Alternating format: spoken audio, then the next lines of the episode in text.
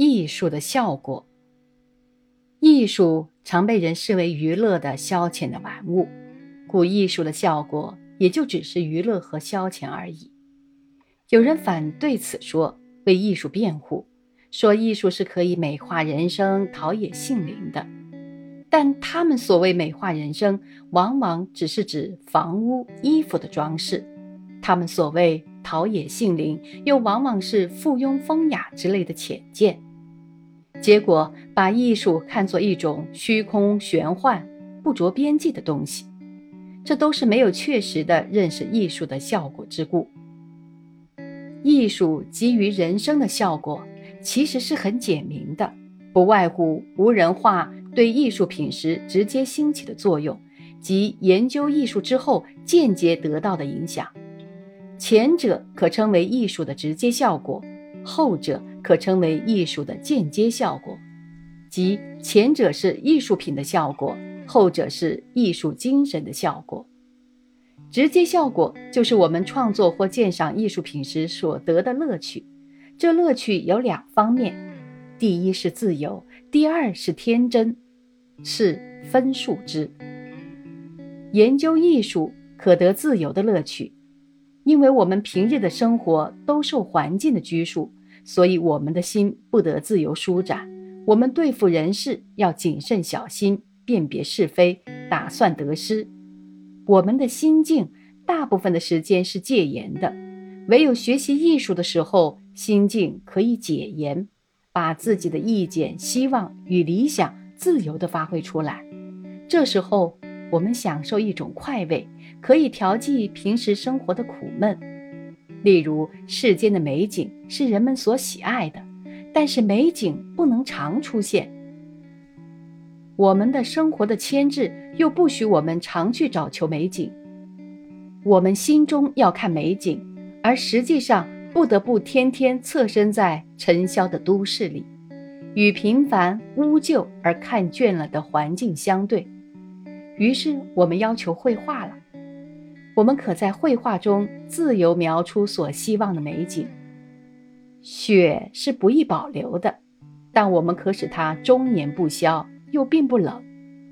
红是转瞬间消失的，但我们可使它永远长存。在室中，在晚上也都可以欣赏。鸟见人是要飞走的，但我们可以使它永远停在枝头，人来了也不惊。大瀑布是难得见的，但我们可以把它移到课堂间或寝室里来。上述的景物，无论自己描写或欣赏别人的描写，同样可以给人心一种快慰，即解放自由之乐。这是就绘画讲的，更就文学中看。文学是时间艺术，比绘画更为生动。故我们在文学中可以更自由地高歌人生的悲欢，以遣除实际生活的苦闷。例如，我们这世间常有饥寒的苦患，我们想除掉它，而事实上未能做到。于是，在文学中描写丰足之乐，使人看了共爱、共勉、共图这幸福的实现。古来无数描写田家乐的诗，便是其例。又如我们的世间常有战争的苦患，我们想劝世间的人不要相互侵犯，大家安居乐业，而事实上不能做到。于是我们就在文学中描写理想的幸福的社会生活，使人看了共爱、共勉、共图这种幸福的实现。陶渊明的《桃花源记》便是一例。我们读到豁然开朗。土地平旷，屋舍俨然，有良田美池桑竹之属，阡陌交通，鸡犬相闻，黄发垂髫，并怡然自乐等文句，心中非常欢喜，仿佛自己做了渔人或桃花源中的一个住民一样。我们还可在这等文句外，想象出其他的自由幸福的生活来，以发挥我们的理想。有人说这些文学是画饼充饥、聊以自慰而已，其实不然，这是理想的实现的初步。空想与理想不同，空想原是游戏式的，理想则合乎理性。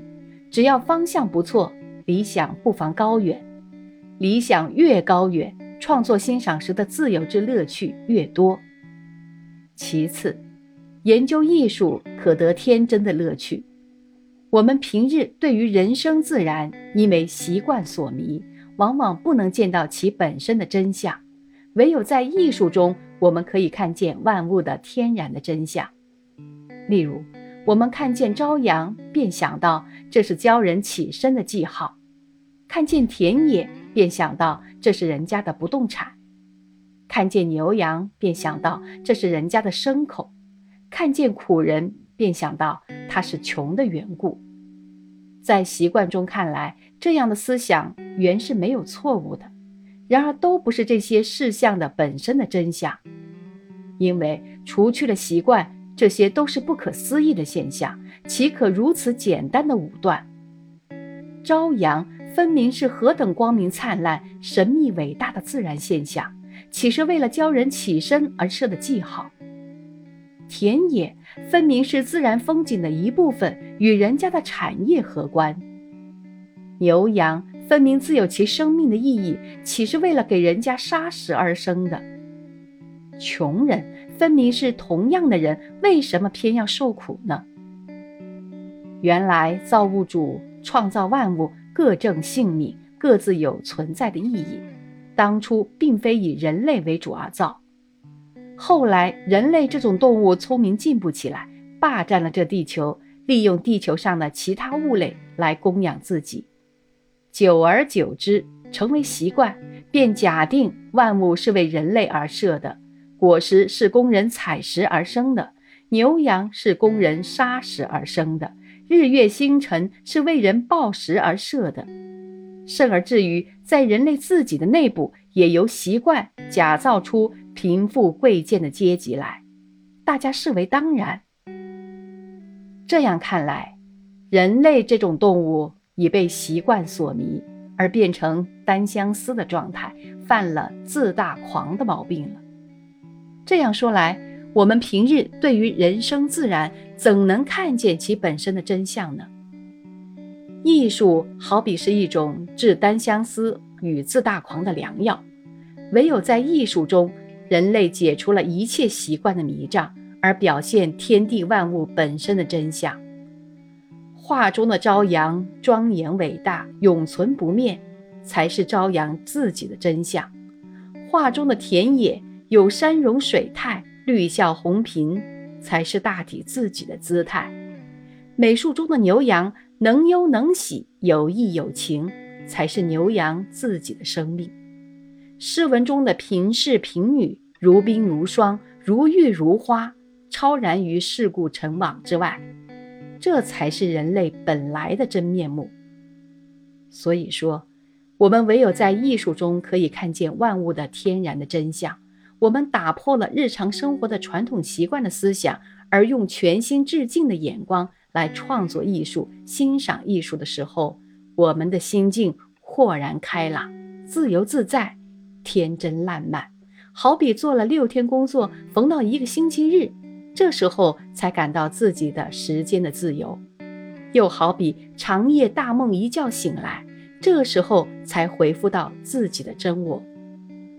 所以说，我们创作或鉴赏艺术，可得自由与天真的乐趣，这是艺术的直接的效果，即艺术品给予人心的效果；间接的效果，就是我们研究艺术有素之后。心灵所受得的影响，换言之，就是体得了艺术的精神，而表现此精神于一切思想行为之中。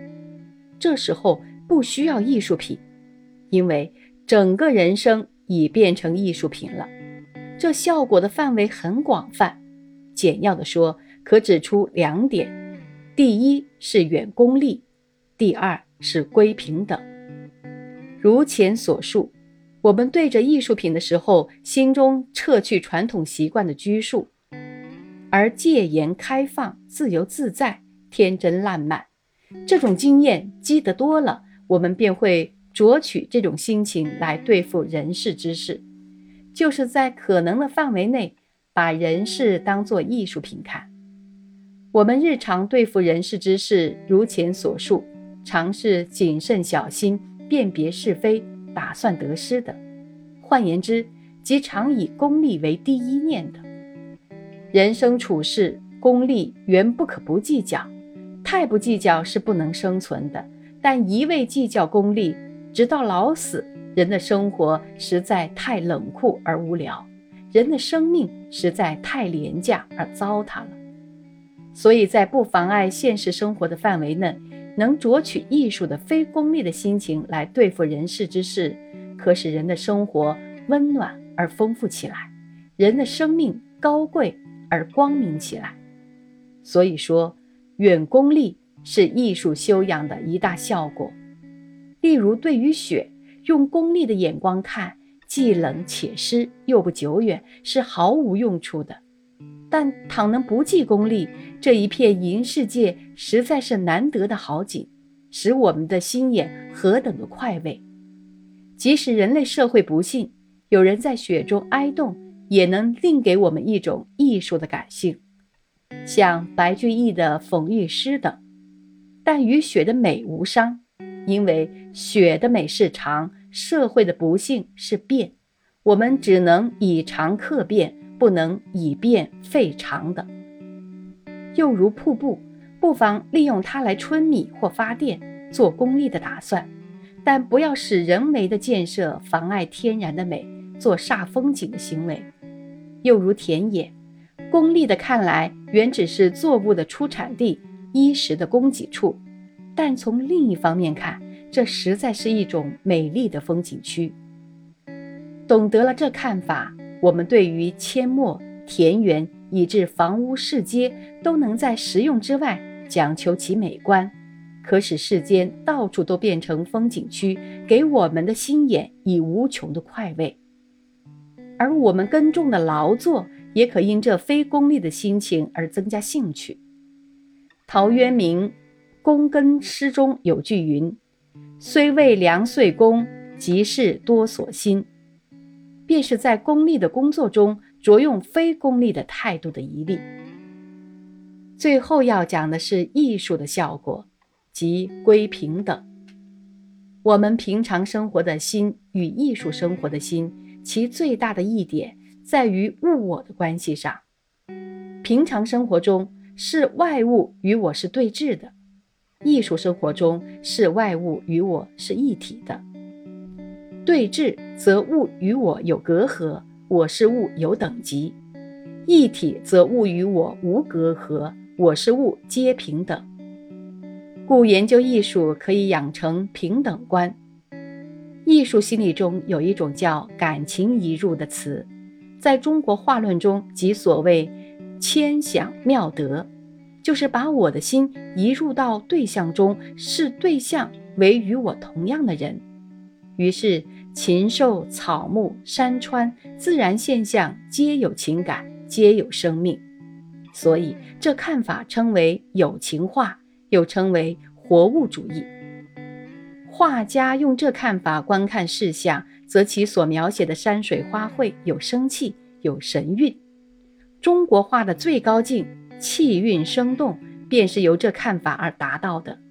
不过，画家用形象、色彩。把形象有情化是暗示的，即但画其神不画其形的，故一般人不易看出诗人用言语来把物象有情化。明显的直说就容易看出，例如禽兽，用日常的眼光看只是愚蠢的动物，但是用诗的眼光看都是有理性的人。如古人诗曰：“年丰牛亦乐，随意过前村。”又曰：“唯有旧巢燕，主人平易归。”推广一步，植物亦皆有情，故曰：“暗花飞送客，强燕语留人。”又曰：“可怜闻上柳，相见也依依。”并推广一步，矿物亦皆有情，故曰：“相看两不厌，只有敬亭山。”又曰。人心胜潮水，相送过浔阳。更推广一步，自然现象亦皆有情，故曰：举杯邀明月，对影成三人。又曰：春风知别苦，不遣柳条青。此种诗句中所咏的各物，如牛、雁、暗花、文上柳、敬亭山、潮水、明月、春风等，用物我对峙的眼光看，皆为异类；但用物我一体的眼光看，则均是同群，均能体恤人情，可以相见、相看、相送，甚至于对饮。这是艺术上最可贵的一种心境。习惯了这种心境，而酌量应用这态度于日常生活中，则物我对敌之事可去，自私自利之欲可息，而平等博爱之心可长，一视同仁之德可成。就事例而言，前述的乞丐，你倘用功利心、对峙心来看，这人与你不关痛痒，对你有害无利，即亦远而避之，斥而去之。若有人说你不慈悲，你可振振有词。我有钞票，应该享福；他没有钱，应该受苦。与我何干？世间这样存心的人很多，这都是功利迷心、我欲太深之故。你倘能研究几年艺术，从艺术精神上学得了去除习惯的假定、撤去物我的隔阂的方面而观看，便见一切众生皆平等。本无贫富与贵贱，乞丐并非为了没有钞票而受苦，实在是为了人心隔阂太深、人间不平等而受苦。唐朝的诗人杜牧有幽默诗句云：“公道世间唯白发，闲人头上不曾饶。”看似滑稽，却很严肃。白发是天骄生的，可见天意本来平等，不平等的是后人造作的。学艺术是要恢复人的天真。一九四一年一月二十日。